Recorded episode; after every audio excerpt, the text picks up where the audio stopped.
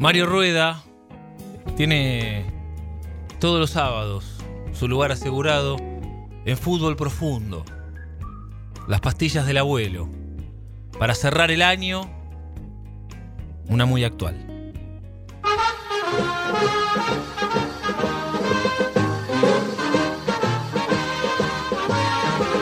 No te declare jamás vencido, aunque mil veces en la lucha caigas.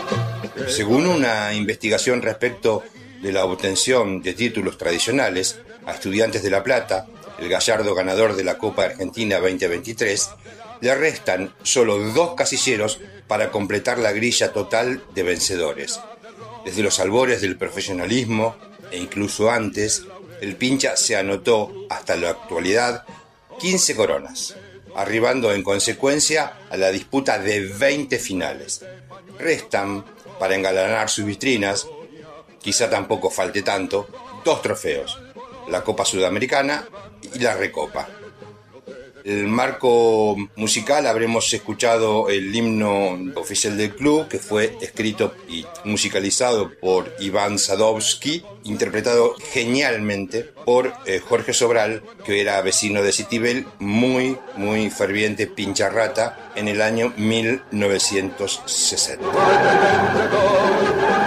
La derrota y el triunfo son instantes.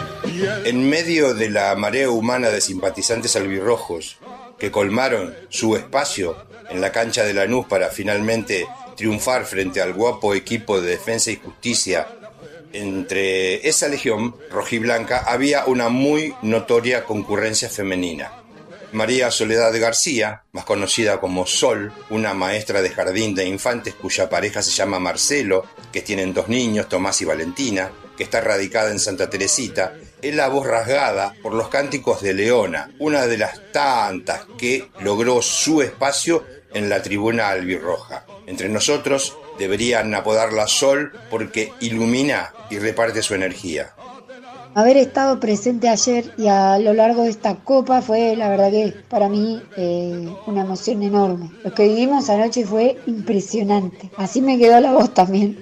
Luego de alentar y de gritar el gol con ese desahogo que, con el que lo hicimos todos los pinchas seguramente. Fue la verdad que algo hermoso, algo emocionante, desde la organización del viaje, el, recorrer 350 kilómetros para llegar, con los nervios, con las entradas, de pasar a buscarlas, de encontrarnos con, nuestros compañeros también y nuestros amigos, de, de filiar en el camino, ir viendo cómo iban unos, cómo iban los otros, después encontrarnos todos en la plaza con tantos pinchas a unas cuadras de la cancha, encontrarnos con amigos, con, con amigos que ya son familia también, con gente de otras filiales, todos con alegría, todos en familia, en un ambiente hermoso. Estábamos todos súper contentos de jugar una nueva final. Estudiantes se merecía eh, esto, se merecía jugar esta final. Y bueno, esa fue la previa. Después en la tribuna fue tremendo, tremendo. Desde la barra y todos los que estábamos ahí presentes que no paramos nunca de alentar. Cuando llegó el gol fue abrazarnos con todos los que teníamos al lado, con ese grito de, de con ganas, viste, como que tenía que darse, tenía que darse, tenía que darse, no había, no había otra. Y bueno, y para mí la noche de anoche fue doblemente especial, fue el- la primera final que comparto con mi hija en la cancha. Abrazarme con ella cuando sonó el silbato final fue lo más hermoso que viví hasta ahora dentro de una cancha. Me llenó de emoción y en ese abrazo se me vino toda mi historia, se me vino mi abuelo, que fue el que me hizo pincha, mi tío con quienes iba a la cancha desde chiquita, tenía tres o cuatro años cuando empecé a ir a la cancha con ellos. Ya de grande iba sola o con mi hermano, pero ahora llevar a mi hija ahí y poder abrazarme con esa, con ella en, en ese gol y poder abrazarme con ella al final y llorar las dos de alegría, la verdad que para una madre es algo impagable. Es, es un momento que, que moviliza, moviliza a lo más profundo. Y mm, encontrarme también ahí a mi ahijado que se hizo pincharrata, también contagiándose de, esto, ¿no? Del amor que uno tiene por el club. La verdad que fue tremendamente emocionante, tremendamente emocionante ver todas las familias abrazarse, a, a los padres con los hijos, a los abuelos. Había todas las generaciones que busqué estaban en la tribuna. Así que lo más hermoso fue esto que estudiantes se lo merecía, toda la familia pincha se lo merecía. Y bueno, para mí en particular es esto, de poder compartirlo con amigos y, sobre todo con, con, la familia, con mi hija, con mi ahijado ahí, fue hermoso, hermoso y emocionante, emociona un montón.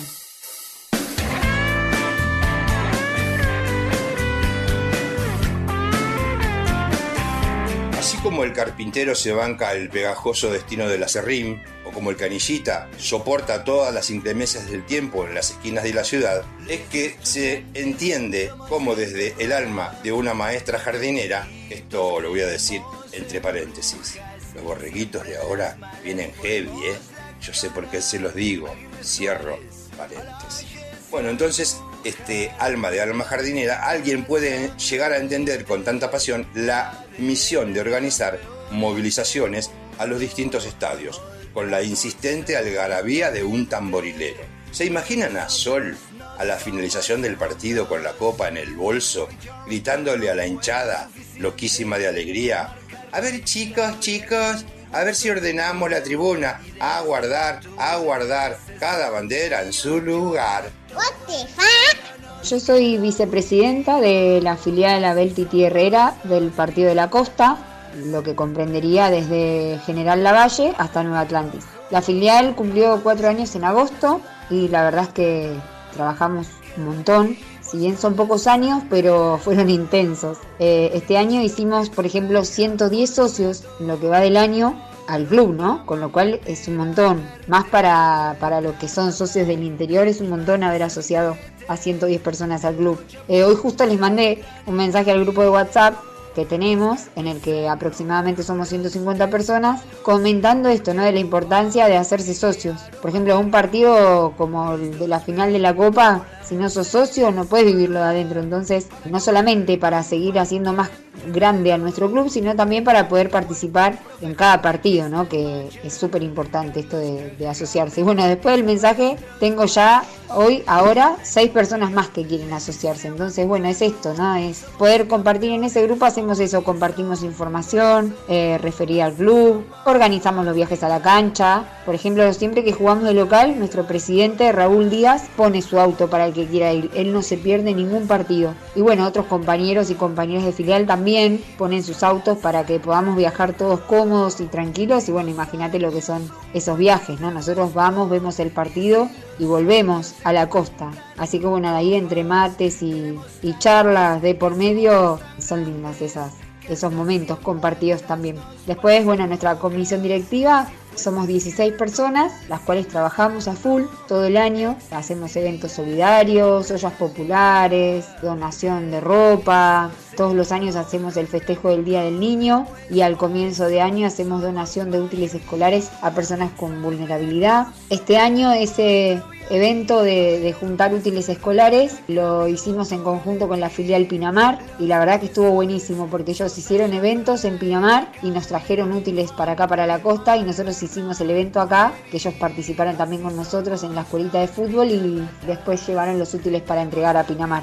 Así que esas cosas también entre filiales están, están muy buenas. Como te decía recién, tenemos acá una escuelita de fútbol infantil que se llama Estudiantes de la Costa, que está, la lleva adelante y está a cargo de Santiago Pieroni. La verdad que hace un trabajo increíble, increíble todo lo que hace él en la escuelita junto con los profes, en los que ya hay entre 130 y 140 niños y niñas desde la categoría 2011 a la 2019, aprendiendo no solo la parte futbolística, sino también esto de transmitir nuestros valores, ¿no? En el ADN bien pincharrata, así que ahí Santiago la verdad que es impresionante lo que hace. Y bueno, y, la filial lleva el nombre de Abel Ernesto Herrera, que además de ser el padrino de, nuestra filial, nos acompañe, nos acompaña en cada, en cada paso que la filial da. Eh, lo tenemos acá viviendo en San Clemente, vecino nuestro, así que está con nosotros en, todo momento. La verdad que es un hombre con un corazón enorme, enorme, enorme, lleno de valores, súper respetuoso, trabajador, siempre está atento a las necesidades de los demás si te ve mal, es el primero en llamarte por teléfono,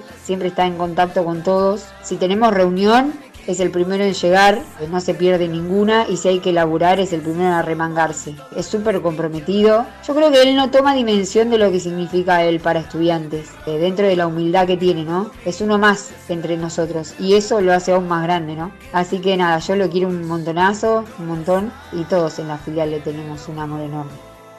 La inclusión dentro de la nube machista del fútbol actual, ya no solo ganándose un lugar en la tribuna, sino también ocupando roles fundamentales dentro de la estructura organizativa de un club, en este caso Estudiantes de La Plata, invita a soñar con un futuro que poco tiempo atrás parecía muy, pero muy, pero muy lejano. Bueno, el papel de la mujer dentro del fútbol ha cambiado de una manera radical. En los 90 era súper difícil esto de ir a la cancha solas. Si bien a mí nunca me sucedió, digamos, en nuestra cancha, porque por lo general se veían más familias en las tribunas. Sí me pasaba cuando iba a cancha de visitante, que por ahí camino a la cancha te encontrabas con alguno que se quería pasar o que tiraban algún comentario feo por esto de ser mujer. Pero por suerte ya hace varios años que, eso cambió y que está buenísimo. Eh, desde el hecho que haya eh, fútbol femenino, por ejemplo, que era algo que no, se veía, por ejemplo, cuando yo era chica, eh, o que haya mujeres que son árbitros, o que tengamos mujeres que son director técnico o que tengamos lugares en comisiones directivas, está, está buenísimo. Nosotras sabemos muy bien organizar, resolver situaciones por ahí con más sutileza, tenemos otra mirada en detalles que por ahí al hombre se les escapa y yo creo que es una combinación perfecta para cualquier grupo o comisión esto de que haya eh, hombres y mujeres, no es como un equilibrio ideal. Como un poco y un poco está bien, ni todos hombres ni todas mujeres. Y la comisión directiva de nuestra filial, por ejemplo, somos mitad mujeres y mitad hombres y la verdad que funciona a la perfección. En el club también hay mujeres ocupando cargos en la comisión directiva. De hecho, en el grupo de WhatsApp que tenemos de las filiales en la, de las cuales son referentes Luis Álvarez Gelves. Eh, también hay muchas mujeres que ocupan cargos en otras filiales y que bueno, que nos comunicamos todos por ahí. Cada vez que comentamos algo siempre recibimos eh, respuestas respetuosas, ¿no? Al principio a mí me daba cosa comentar algo porque bueno, siempre tenemos este tabú de que por ahí alguien responda, vos qué vas a saber de fútbol, pero la verdad es que no, no nada que ver. Siempre las respuestas que tenemos en el grupo es siempre con mucho respeto. Y Luis Álvarez Gelves también, desde su lugar de dirigente, reconoce el trabajo de las mujeres en las filiales. De hecho, hace poco estuvo en la filial de Tandil que cumplía eh, su aniversario y él agradeció esto y, y, rescató y hizo visible su agradecimiento también para, para todo el trabajo que hacemos las mujeres en todas las filiales. Y sentirse respaldada por el club, eso es enorme también. A mí, por ejemplo, me gusta mucho pertenecer, participar, amo estudiantes, me encanta trabajar para hacer desde mi lugar, ¿no? Un poco más grande al club, me gusta encontrarme con otros pinchas, intento viajar a las fiestas aniversarios para conocer a, a quienes están trabajando ahí y para poder proyectar juntos también. La verdad es que disfruto haciendo mucho todo lo que refiere a estudiantes y el hecho de sentirme cuidada y respetada desde el club en una sociedad en la que a veces está tan revolucionada es increíble. Vos pensás que yo vivo en Santa Teresita con mi marido y con mis dos hijos, con Tomás y con Valen. Y me subo al auto de alguno de los chicos de la filial con mi hija, viajamos hasta La Plata, a la cancha vamos siempre a la Popular 57 y luego regresamos. Eso hace años atrás era algo que ni loca podría haber hecho, ni se me hubiera ocurrido. Pero bueno, como decimos en estudiantes, somos la familia más grande del mundo y nos cuidamos como tal. Una anécdota chiquita eh, te dejo antes de que comience un partido hace unos meses atrás. Voy a comprar una coca dentro de la cancha y estaban los chicos de la barra preparando la percusión. Me acerqué a uno de los chicos y le pregunté, era mucho más joven que yo él. Y le dije, ¿me puedo sacar una foto con el bombo? Y me dice, sí, más vale, ¿cuál te gusta? Entonces le señalo el que me gustaba. Él agarró el bombo, me ayudó a ponérmelo y me dice, ¿querés que te saque la foto? Obviamente terminó sacándome la foto, le agradecí, volví a la tribuna, pero fue algo re lindo, ese momento de intercambio de respeto total. En años anteriores pero no pensabas en pasar ni loco por al lado de cualquier barra. Pero hay tanto respeto dentro de la cancha, de nuestra cancha, que la misma barra es súper respetuosa con todos, no solo con las mujeres, ¿eh? con todos, con los niños, con los abuelos. La verdad que, está buenísimo y bueno, esto viene desde arriba, ¿no? La gestión de la dirigencia que tenemos es tremenda. Eh, Verón, bueno, como dirigente, nosotros lo amamos como jugador también, pero como dirigente es lo más grande que hay y todo, toda la comisión directiva de estudiantes también hacen esto, ¿no? Que uno estando lejos de casa se sienta en casa. riquísima historia deportiva de estudiantes de La Plata plantó jalones en la cuestión de la participación de la mujer organizando eventos, allá por los años 40, donde la comisión de damas actuaba en la previa de los matches repartiendo flores y banderines, más allá que luego, ya no tan correctos, los jugadores se recagaban a patadas, cortando así bruscamente con tanta dulzura previa. Hay una historia, una pequeña historia dentro de la otra historia, y quien la recrea es el historiador Víctor Faga.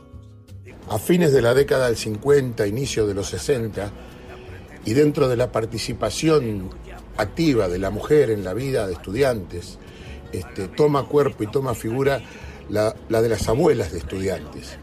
Hubo una primera, la que todos los pinchas prácticamente recordamos. Se llama o se llamaba Graciana Moretti de Salerno.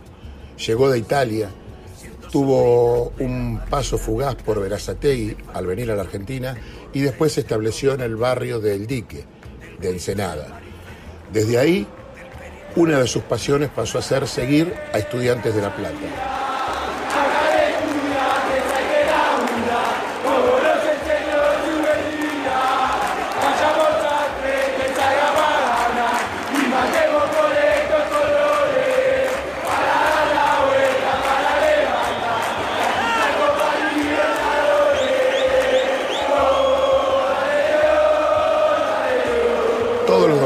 O todos los partidos al menos, donde estudiantes jugaba de local.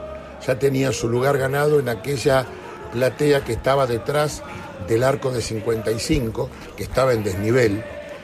Y ahí no solo iba ella, casi con presencia perfecta, sino que también era acompañada por los por chicos del barrio, a quien ella de a poquito iba introduciendo para que tengan el amor por estudiantes.